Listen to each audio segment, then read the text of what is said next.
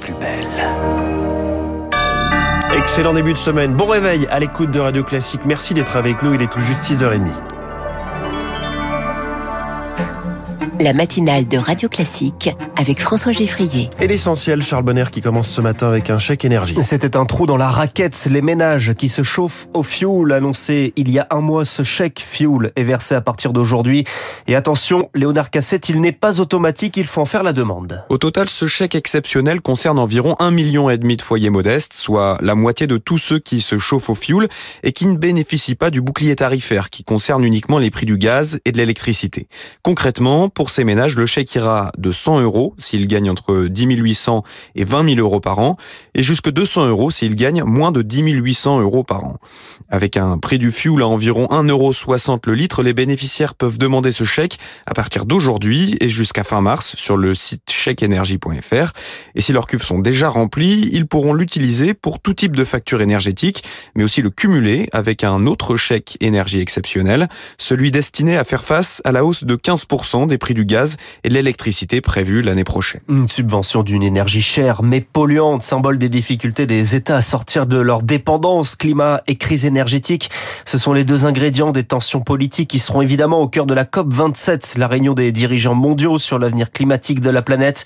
Elle s'est ouverte hier à Sharm el-Cher, en Égypte. Sébastien Treyer est le directeur de l'Institut du développement durable et des relations internationales. Pour moi, le contexte, il est vraiment marqué par le fait que la réduction de la dépendance à l'énergie et donc la décarbonation de nos économies, qui est l'objectif de la COP, c'est devenu un enjeu à la fois géostratégique, euh, un enjeu économique et géopolitique mondial. Ça bouscule les rapports de force. Et donc, euh, ce dont on discute à la COP est au cœur aussi de ce qui fait un certain nombre de tensions entre les grandes puissances du monde. Et aussi, une des raisons, à mon avis, de l'agression russe en Ukraine, c'est euh, de voir que l'Europe cherchait à se défaire de sa dépendance au gaz russe, déjà avec son Green Deal, hein, avant même le déclenchement de la guerre russe en Ukraine. Donc, dans ce contexte, on a plus que jamais besoin des COP pour reconstruire la confiance autour de la question climatique. Une détention régionale alors que l'urgence est là. Illustration en Guadeloupe et en Martinique frappée par de fortes pluies, des inondations et des glissements de terrain. On revient tout au long de cette matinale sur ces enjeux climatiques, cette COP 27. On y revient dans 10 minutes dans le journal de l'économie. Mais aussi à 7h05, ce sera avec Baptiste Gabory dans 3 minutes pour la planète. C'est donc l'Égypte qui accueille cette conférence, le quatrième pays africain hôte d'une COP, un pays qui n'est pas un exemple de droits de l'homme, accusé de viser les activistes et notamment pour le climat. C'est ce qu'observe le journaliste et directeur de l'initiative égyptienne Ossam Bagat, interrogé par Julie Droit.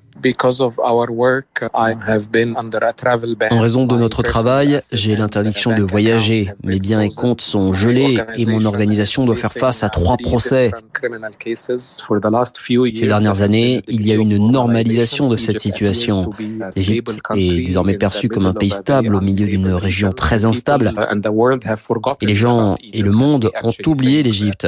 Alors nous pensons que cette COP est une opportunité pour dénoncer et expliquer la crise des droits humains en Égypte et d'être soutenu par la société civile à travers le monde. Emmanuel Macron est sur place, il s'exprime, il s'exprime à la tribune aujourd'hui comme 110 dirigeants vont le faire jusqu'à demain.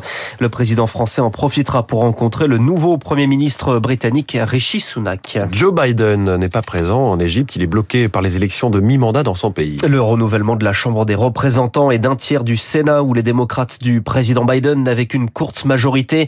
Hier, trois anciens présidents étaient en meeting en Pennsylvanie.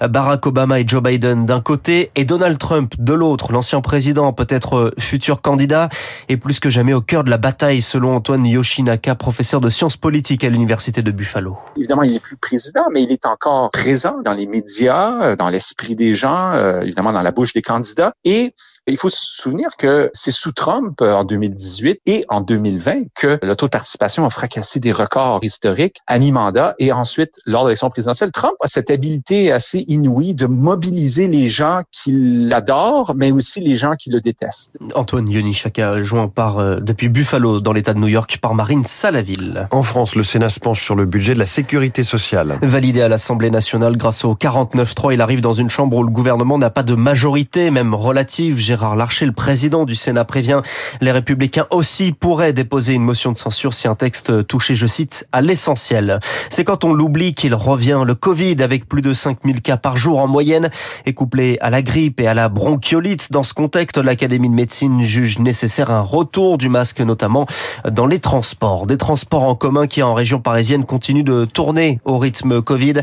Valérie Pécresse, présidente d'Île-de-France, réclame au futur président de la RATP, Jean Castex, de rétablir 100% du trafic. Une épidémie qui peut en cacher une autre. Une première depuis 20 ans, les cas de tuberculose ont augmenté dans le monde à 10 millions et demi l'an dernier. Les confinements ont sabré les dépistages et les soins.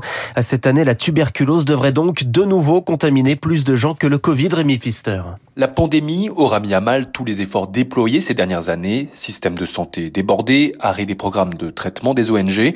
La tuberculose a pu proliférer en Afrique et en Asie du Sud-Est avec 14% de décès supplémentaires cette année. Car pour combattre le bacille responsable de la maladie, le protocole médicamenteux doit être extrêmement rigoureux, explique Jean-Daniel Lelièvre, infectiologue à l'hôpital Henri Mondor à Paris. Pour une forme non compliquée, c'est un traitement de six mois. Donc si vous avez euh, des ruptures dans ce traitement, alors la maladie peut repartir avec des résistances au traitement initial que vous avez mis euh, en place. L'espoir venait également des tests diagnostiques rapides, l'idée étant de repérer la maladie avant qu'elle ne s'installe dans les poumons.